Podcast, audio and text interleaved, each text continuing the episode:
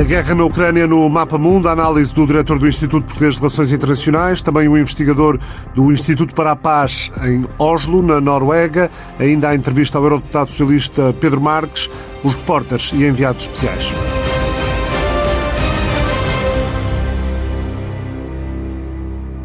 Uma coluna militar russa com mais de 60 km de extensão avança lentamente em direção a Kiev.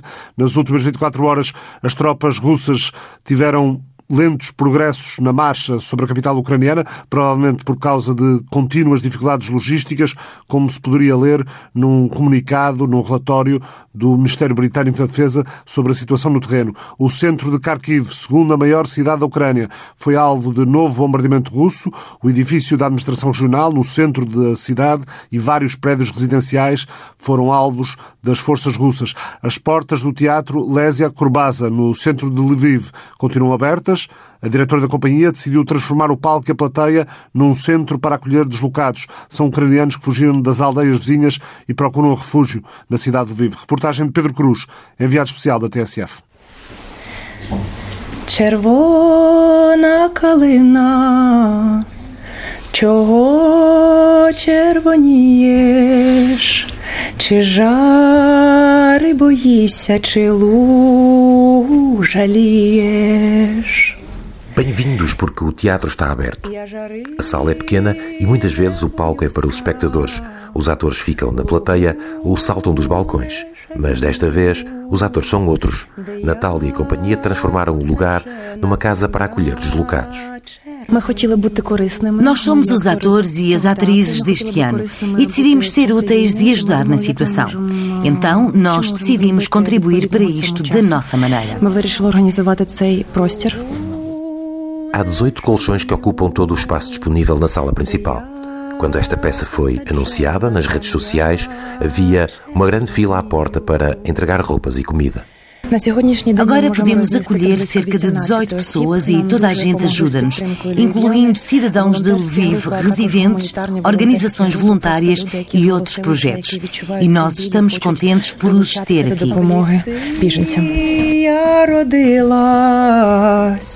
В саду посадилась молода дівчина чого. e agora, os 17 elementos da companhia estão a tratar dos que fugiram das aldeias do interior de Lviv com medo da guerra.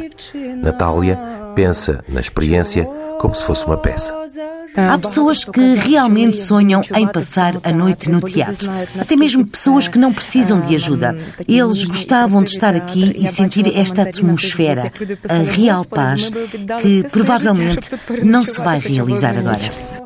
Também sou cantora, diz Natália. E pode cantar agora, assim? E pode.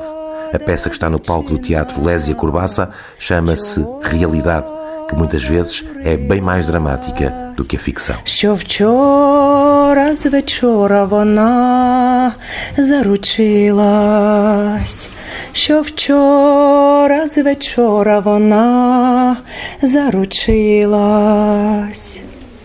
A reportagem e agora a pergunta para o enviado especial da TSF: como é que está Lviv?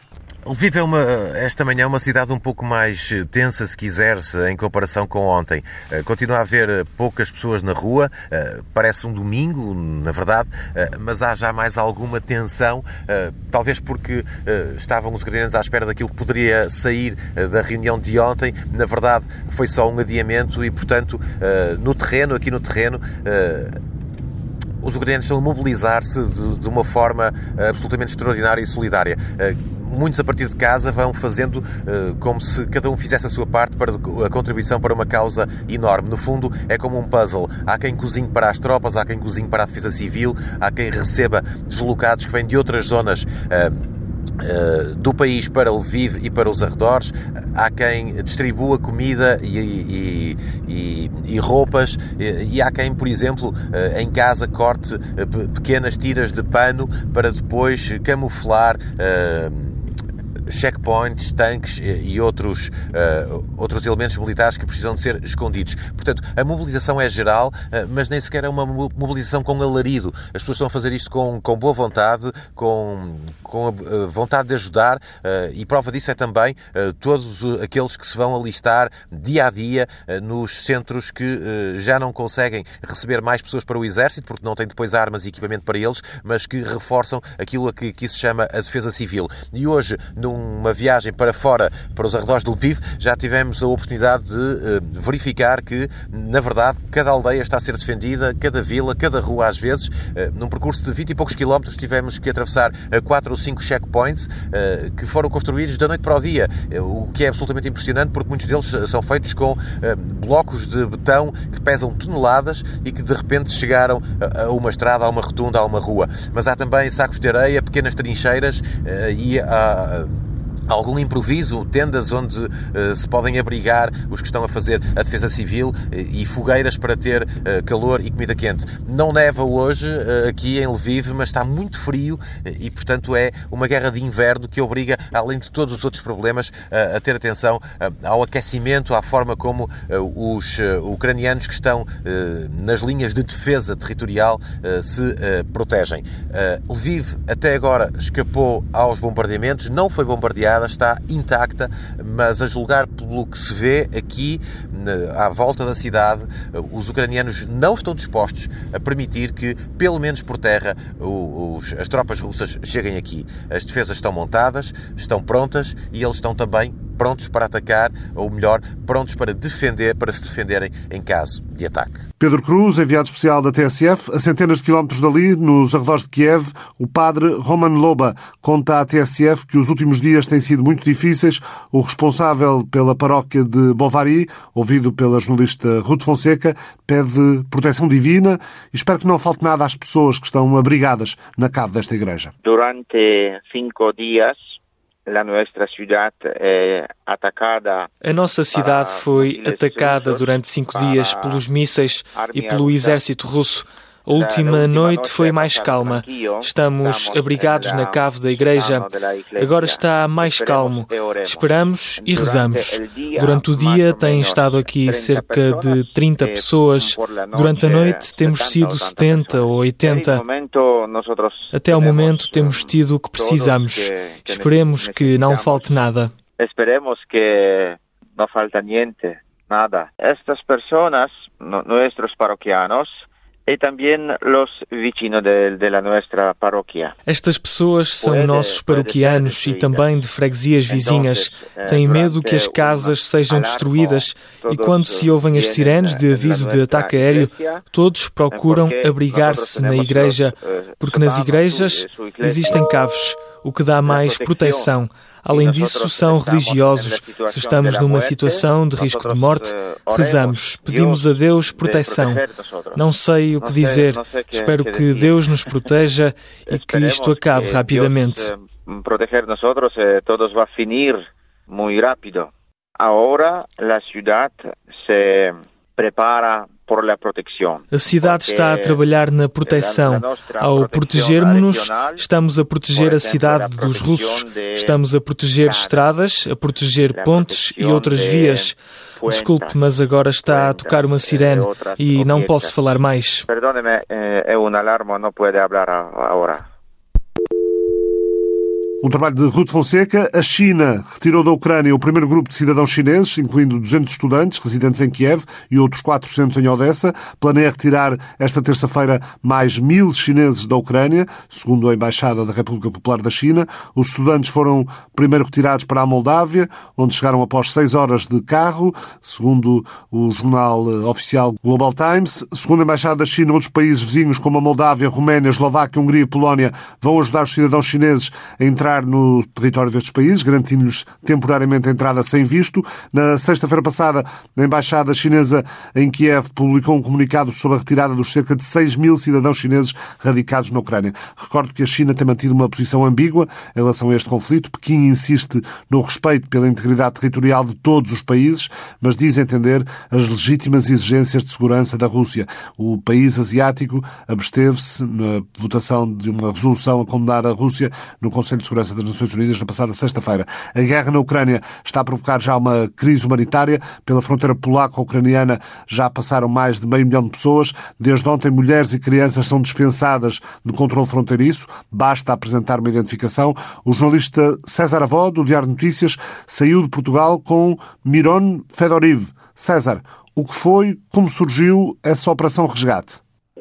Olha, estava em casa e o, e o diretor adjunto Leonídio ligou-me uh, a dizer que eu tinha duas horas para, para me pôr em, em Lisboa e, e, partir, se eu quisesse fazer esta, esta reportagem, porque tínhamos sabido que, tinham sabido que um, o Miran uh, ia a caminho da fronteira da Ucrânia tentar ir buscar a filha e os dois netos.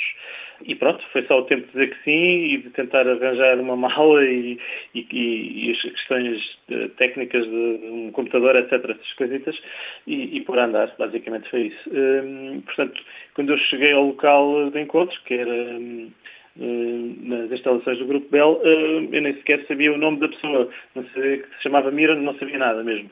Foi só posto ao, ao corrente do mínimo e depois também, é verdade, tivemos bastantes horas para nos conhecermos minimamente. Como é que foi, como é que foi essa viagem? O Miron Fedoriv era um homem uh, confiante de que ia conseguir uh, chegar à família e trazê-los uh, sãos e salvos ou, ou notavas angústia conforme os iam galgando quilómetros nas estradas para essa Europa fora? É, é um pouco as duas coisas, sensações ambivalentes. Ora, ora Ora, estava bastante, com bastante esperança de, que o encontro fosse rápido, mal lá chegasse, estivesse já, ou chegasse ao mesmo tempo, algo assim. Ou, pelo contrário, ficava em desespero quando tinha notícias da, da própria filha, que telefonava, Miroslava, e, e, e, contava que o autocarro não andava, uh, que as crianças, porque o autocarro, como, como, sabe, é só, só pode levar mulheres e crianças e bebés, porque os, os, os homens uh, não, não, podem, não podem sair do país por causa da lei marcial, de modo que Uh, Imagine-se, não é, que está dentro de um autocarro parado durante horas e horas a fio e as crianças, é claro, ficarem impacientes, se não desesperadas, e as próprias pessoas, e a verem também cenas lá fora de desespero, não, não só dentro do autocarro, como à volta. Portanto, uh, tudo isto conjugado fez com que ele tivesse altos e baixos, obviamente, apesar de ser uma pessoa de fé, uh, e depois uma perseverança enorme, quase não dormiu durante este tempo todo, Penso que ele disse-me que dormiu 20 minutos desde, das 15, desde,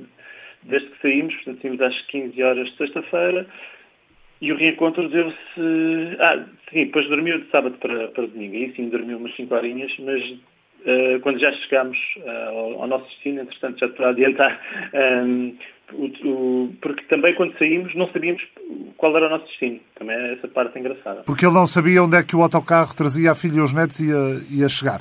Uh, exatamente, ou seja, quando, quando partimos uh, ainda não se sabia qual era o destino do autocarro. Uh, só depois, já, já mais à frente, é que já se sabia qual era o ponto uh, em que o autocarro ia passar, acho que se chama assim de Shahini. Uh, Na fronteira de Shahini, uh, perto de Lviv. Exatamente, exatamente. E, mas, e, mas também não se sabia ainda se íamos até à fronteira ou, ou não, portanto tudo estava em, em aberto. depois a filha acabou por comprar o bilhete que, que, que ele levou até à República Checa, portanto passando a Polónia e até à República Checa, portanto especificamente em Pilsen. Depois há o um momento, há um momento em que uh, Miron sabe que, que o autocarro que traz a, a, família já partiu e que está a caminho. Como é que foi esse, uh... como é que foi essa, como é que foi esse momento? Eu não estava ao lado dele porque ele soube isso bem cedo de manhã, eram 6h45 da manhã, uh, portanto ele estava no quarto e eu convenci-o a ir para, um quarto de hotel, porque ele, o plano dele era ficar uh, no carro, à espera, sei lá, uh, pronto, já um pouco fora de si, mas convenceu a descansar, obviamente, depois de quilómetros e quilómetros uh, pela estrada fora.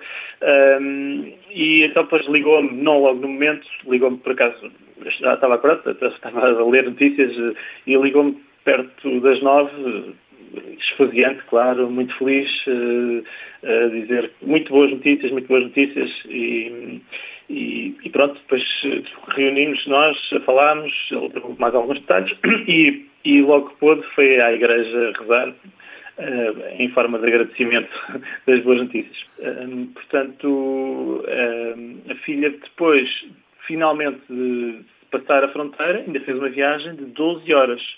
Portanto, tudo conjugado. A filha saiu de casa numa, numa, numa cidadezinha perto de Lviv. Tudo conjugado. Esteve no autocarro com os filhos cerca de 36 horas. Como é que foi o reencontro? Bom, é, como, como, é natural, com alguma emoção, mas também diria que não são propriamente latinos, não é? Não, não, não são pessoas de grande não são muito expansivas, não, não, não fazem grande, uh, pronto, não são propriamente italianos, vá, por assim dizer. Uh, mas, uh, claro, com, com emoção, abraços, beijos, obviamente, mas, acima de tudo, o cansaço, o cansaço imperava a filha Miroslava estava, estava mesmo muito, estava exausta, exausta acho que é a palavra, e, e estava também algo chocada com tudo o que, que tinha passado. Portanto, a nossa conversa ela praticamente ela esteve muito pouco tempo em Portugal, só portanto quase não, não, quase não fala português e portanto o pai fez de tradutor, mas eh, pronto também não, não quis abusar de, de porque ela estava de facto muito, muito cansada e os, os filhos estavam com fome, portanto toda aquela situação uh, era, era, não dava para grandes detalhes. E ela também não, acho que também não queria entrar em muitos detalhes porque ela viu coisas muito más mesmo pelo caminho, uh, diz que houve um, duas pessoas atropeladas que terão morrido no, no, no, caminho, pessoas em desespero, uh, viu situações de violência, uh, pessoas a querem entrar nos autocarros, enfim, o desespero ela falar mais alto e, portanto, uh, basicamente era isto. E agora ela, pronto, evidentemente queria descansar com os filhos quer na República Checa, quer na Polónia, onde estás agora, perto da, da fronteira, que depois vai em direção precisamente a Lviv, essa importante uhum. cidade no ocidente da Ucrânia. Uh, qual é o impacto desta, desta crise, desta guerra, já no, no, no cotidiano e, no, e no, no que se percebe na vida destas, destas cidades por onde tens passado? Enorme, pelo menos aqui nesta cidade em que estou, eh, que é a última grande cidade antes de, da fronteira. Uh, portanto, na, na, na, estação de comboios uh, foi aberto um, foi convertido num, num pequeno centro de, de acolhimento. A estação está um caos, pode-se dizer, um caos semi-organizado. Há dezenas e dezenas de voluntários. Depois há as barreiras linguísticas, os polacos podem entender-se por ucranianos, mas depois há muitos estrangeiros de muitas nacionalidades. Eh, parece-me, de facto, que vêm muitos estudantes da Ucrânia, eh, de várias nacionalidades, desde. Eh, falei com africanos, enfim, asiáticos, há pessoas de várias nacionalidades. E, e depois também pela conversa que tive com outras pessoas, também parece que ainda há refugiados Uh, e, e, talvez até vindos ainda da Bielorrússia, quando foi aquela crise na fronteira com a Polónia. Há, portanto, aqui uma mistura muito grande de, de origens e depois não há pessoas que saibam falar algumas destas línguas. Um, portanto, o, o, a estação de comboios está, de facto, neste, neste estado, mas uh, há uma resposta muito grande da população, portanto, há muitos voluntários, há pessoas a tentar ajudar, uh, desde dar comida, roupa, e, por outro lado, eh, também a empresa de comboios Placa está a oferecer bilhetes. Eh, o que creio que muita gente não sabe ali, eh, mas tem direito a bilhetes gratuitos para saírem aqui desta cidade, até porque depois já há outro centro de, de acolhimento fora daqui da estação, porque não chegava para, para as encomendas, por assim dizer, e mesmo os jardins de infância e as escolas converteram-se em hotéis, por assim dizer. Muito obrigado, César Avó. A Disney anunciou ontem que não vai lançar novos filmes na Rússia devido à invasão da Ucrânia. Já a Netflix confirmou também ontem que não vai cumprir a nova lei audiovisual da Rússia que exigia à plataforma incluir cerca de 20 canais públicos para poder operar no país. O anúncio da Netflix veio horas depois da empresa tecnológica Meta confirmar que vai restringir o acesso nas redes sociais, que incluem Facebook, Instagram e WhatsApp, ao canal RT, Russia Television, e à agência Sputnik, meios de comunicação social controlados pelo governo russo, isto a pedido da União Europeia. O Twitter, outra rede social de origem norte-americana, também anunciou na segunda-feira, ontem, que vai acrescentar um aviso às ligações de partilha de mensagens e notícias dos meios de comunicação social controlados pelo Kremlin e também vai tentar reduzir a circulação desses meios de comunicação na plataforma, no Twitter. Está a ser debatida nesta altura uma proposta de resolução do Parlamento Europeu numa reunião extraordinária, vai ser votada daqui a algumas horas. O anúncio do resultado da votação deve ser conhecido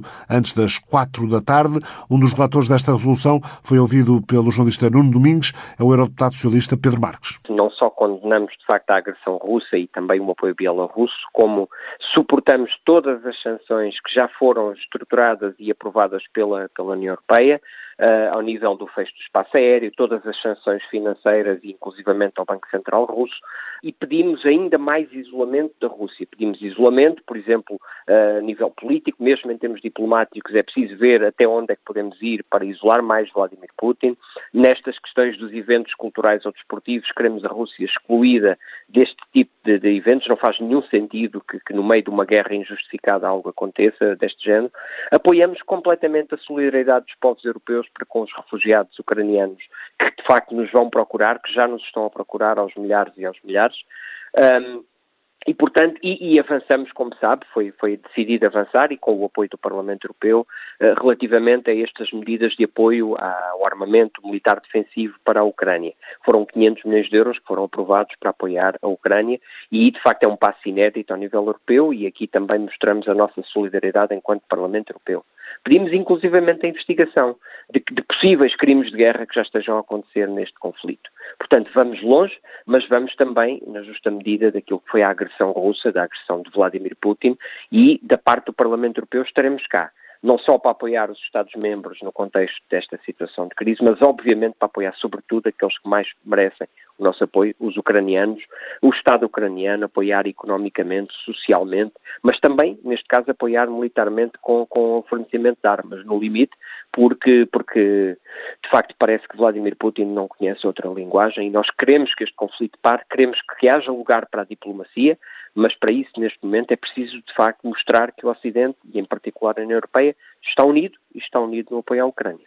O facto de uma grande parte, se não mesmo a maioria das uh, medidas que aqui estão uh, elencadas nestes 43 pontos já estar a ser executada revela que há uma unidade nesta altura, não só dentro da União Europeia e da NATO, mas também uh, a extravasar essa, esses grupos aliados?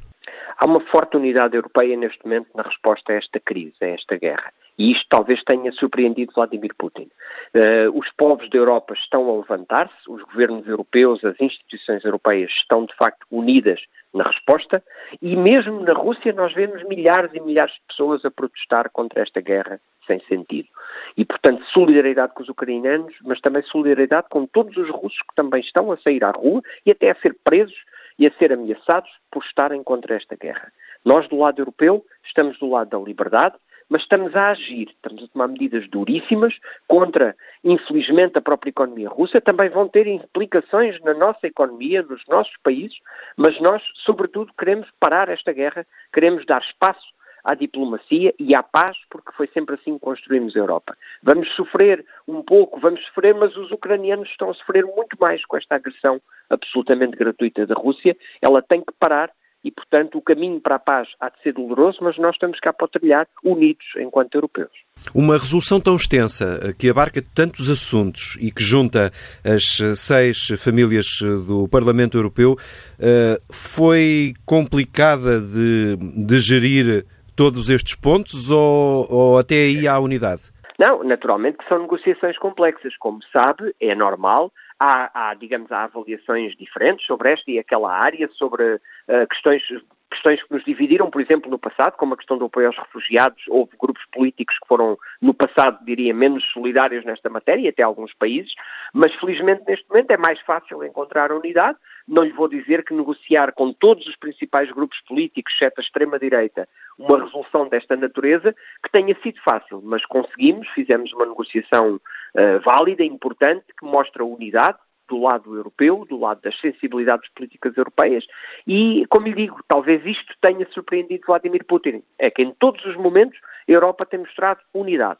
Os países, os, as forças políticas europeias mostram unidade e força na resposta à agressão russa e no apoio aos ucranianos. Isso é o que tem que continuar e, como lhe digo, muito em particular, tem que continuar na solidariedade para com o povo ucraniano. Os que estão lá na Ucrânia e aqueles que, saindo do país, têm que ser apoiados em toda a União Europeia. E acredita que essa unidade vai poder manter-se quando for necessário traçar caminhos, medidas eh, para lidar com o preço?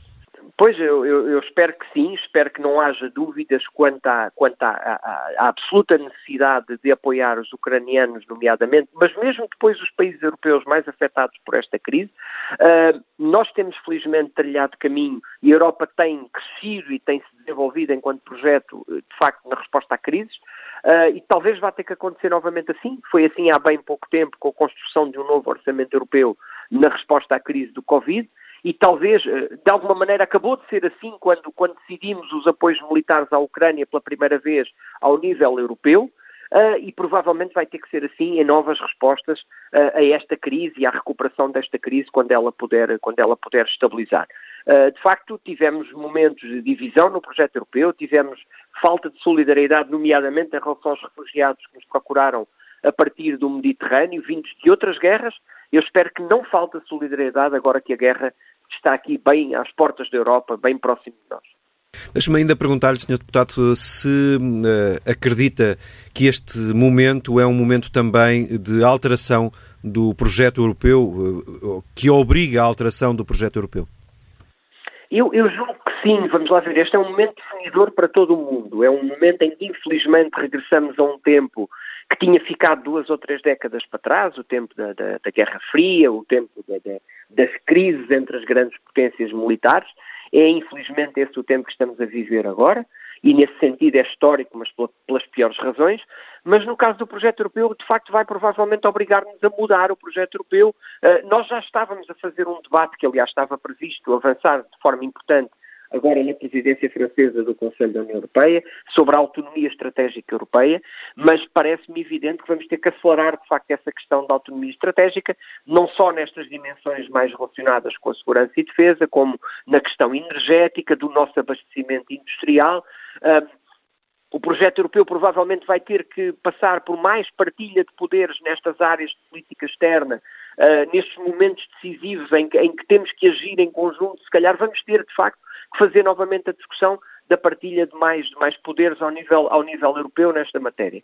Mas, mas, é, mas é cedo. Neste momento temos que travar o conflito e depois temos com certeza que procurar, que procurar uh, definir esses caminhos. Mas há muito, há muito caminho para fazer, mas a Europa está outra vez confrontada, de facto, com um momento histórico, concordo consigo. Há aqui um lado na, na, no texto eh, que foi agora preparado, um, muito de uh, referência à posição comum de, na generalidade dos interesses estratégicos da NATO e da, e da União Europeia.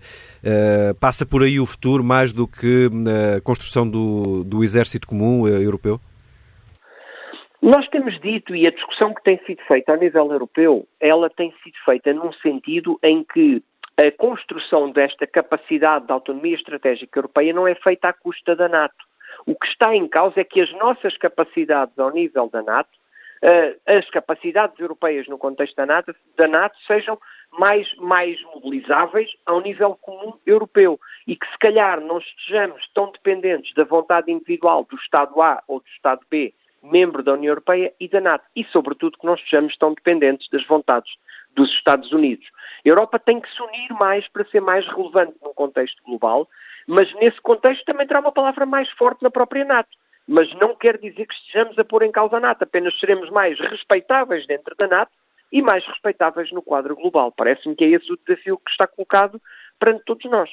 A resolução do Parlamento Europeu é votada daqui a um par de horas. Joe Biden fala na próxima madrugada ao país, aos Estados Unidos, no tradicional discurso do Estado da União. É natural que a guerra na Ucrânia e as sanções à Rússia sejam um dos pontos centrais do discurso do presidente norte-americano. Ontem os chefes da diplomacia estiveram reunidos e acertaram os detalhes do envio de armamento para a Ucrânia. A Alemanha decidiu duplicar o orçamento para a defesa, uma decisão que pode ter enorme impacto na defesa estratégica europeia, na opinião de Bruno Oliveira Martins, investigador do PRIO, o Instituto de Investigação da Paz em Oslo, na Noruega? Eh, eu julgo precisamente que eh, a questão do, do, do rearmamento alemão, que foi anunciada por Olaf Scholz, é, é de facto um, um, um desenvolvimento extremamente relevante uh, e com implicações uh, de médio e longo prazo. Um, isto é é o porque uh, houve sempre a questão do, do, tabu do rearmamento alemão, algo que, que obviamente uh, surgiu na sequência da Segunda Guerra Mundial. Uh, as primeiras iniciativas, as primeiras comunidades europeias que foram formadas, formadas nos anos 50 tiveram sempre por base a ideia de, de construir, construir a Europa como um, um projeto de paz e, e esta paz seria uh, algo a, a, atingir por virtude de, um, de, um, de uma cooperação uh, económica entre a França, sobretudo entre a França e a Alemanha e outros países também. Mas uma das, uma das, das, das comunidades uh, que foi criada nos anos 50, mas que nunca, que nunca chegou a, a, estar, a entrar em vigor, foi a Comunidade Europeia de Defesa, que tinha precisamente como objetivo tentar eh, controlar o rearmamento alemão, eh, fazer ou, ou dotar o, o, projeto de integração europeia que estava a nascer nessa altura eh, de, um, de um braço armado, chamemos-lhe assim, mas a, a ideia sempre foi é, conter um rearmamento alemão. Uh, e o falhanço da Comunidade Europeia de Defesa em 1954 teve imensas consequências uh, no, no, desenvolvimento do, do, caráter civil da União Europeia. E ao longo dos, dos, últimos anos, dos últimos 4, 5 anos, nós vimos que a União Europeia teve uma. Uh, um, um, um, foi adotando um conjunto de medidas para reforçar a sua dimensão de segurança e defesa, nomeadamente a, a questão da defesa. Um, mas isto foram, foram até agora passos que foram dados uh, de forma comunitária, chamamos assim. Uh, aquilo que assistimos domingo uh, por parte de, de Olaf Scholz no, no, seu discurso no, no, no, Bundestag foi que a agressão da Rússia à Ucrânia representava um, um ponto de inflexão para a Alemanha e um ponto a seguir ao qual o mundo não é igual ao que era antes.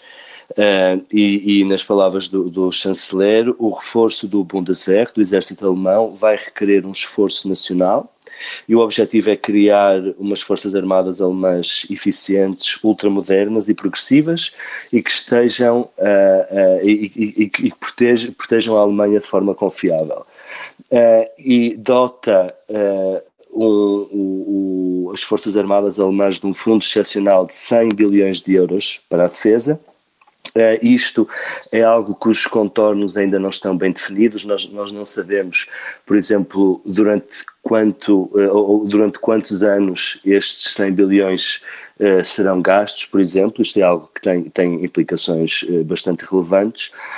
mas referiu também, para além deste fundo excepcional de 100 bilhões de euros, anunciou que os gastos anuais em defesa vão estar sempre acima dos 2% do PIB alemão. Isto, os 2% é um compromisso nato que foi assumido em 2014, mas que na prática a maior parte dos países não representa. Não é? Este compromisso de, de investir em defesa uh, 2% do produto interno bruto de cada país. Portugal, por exemplo, anda pelos 1,55, a Alemanha andava pelos 1,5 uh, e, e Olaf Scholz anunciou que, que vai estar acima dos 2%. Uh, isto efetivamente é uma, uh, tem, tem grandes implicações ao nível da, da, da, arquitetura europeia, porque nós vemos surgir uma Alemanha com ambições uh, militares e ao nível da defesa, que era algo que, que, que, que, nunca tinha acontecido, basicamente desde o fim da Segunda Guerra Mundial. Um, aquilo, aquilo que, que, assistimos nas últimas décadas foi precisamente a Alemanha como potência civil, não é? Isto como sendo, sendo a sua principal marca distintiva ao nível de política externa e de segurança, e por sua vez eu diria que, que este caráter de potência civil da Alemanha foi extremamente importante para que a, a União Europeia fosse também, sobretudo, uma potência civil Uh, até basicamente às, às últimas, uh, até às, às, últimas semanas. Muito obrigado, Bruno Oliveira Martins. Nuno Severino Teixeira, diretor do Instituto Português de Relações Internacionais, na entrevista à TSF Jornal Notícias no último domingo, quando as sanções à Rússia ainda eram bem mais tímidas, dizia-nos aquilo que ou quem faz falta à Europa. Eu acho que o Ocidente precisa de um Churchill. Ninguém imaginava, eh, mas isto no fundo é a crónica de uma guerra anunciada, não é? Não é para nós eh, uma novidade. A dúvida era se eh, as forças russas ficavam na zona das repúblicas separatistas e do Donbass ou se avançavam avançaram e, portanto, uh, concretizam uma invasão de, de, grande escala, como nós já não assistíamos na Europa desde, desde a Segunda Guerra Mundial. Ou seja, com todas, com todas as características da invasão clássica. O que está aqui é uma estratégia de longo prazo que visa, na minha maneira de ver, a reconstituição daquilo que era eh, a fronteira, aquilo que é a fronteira próxima da Rússia e que quer fazer coincidir com o que era o antigo Império, não o Império Soviético, mas o Império Czarista, a pretexto, aliás, da unificação sobre o mesmo Estado, sobre o mesmo Império, das populações de, de língua russa. E o que eu acho que o Ocidente tem que ter em consideração é que provavelmente esta pode não ser a última intervenção de Putin nesse sentido, porque há em outros estados vizinhos eh, populações de língua russa. O professor catedrático da Universidade Nova de Lisboa e antigo ministro da Defesa não deixou de criticar a abordagem ocidental à Rússia de Putin. Os, os, ocidentais têm tido, desde 2008, uma estratégia de curto prazo e uma estratégia reativa. Como se uh, o objetivo final da Rússia de Putin fosse aquilo que está em causa. Ou seja, que o valor da intervenção na Geórgia fosse por, tivesse valor por si, que a intervenção, a anexação da Crimeia tinha valor por si e que agora a, a, a ocupação da Ucrânia tenha valor por si. Não. Isto são peças de uma estratégia que tem uma outra finalidade que está muito mais longe.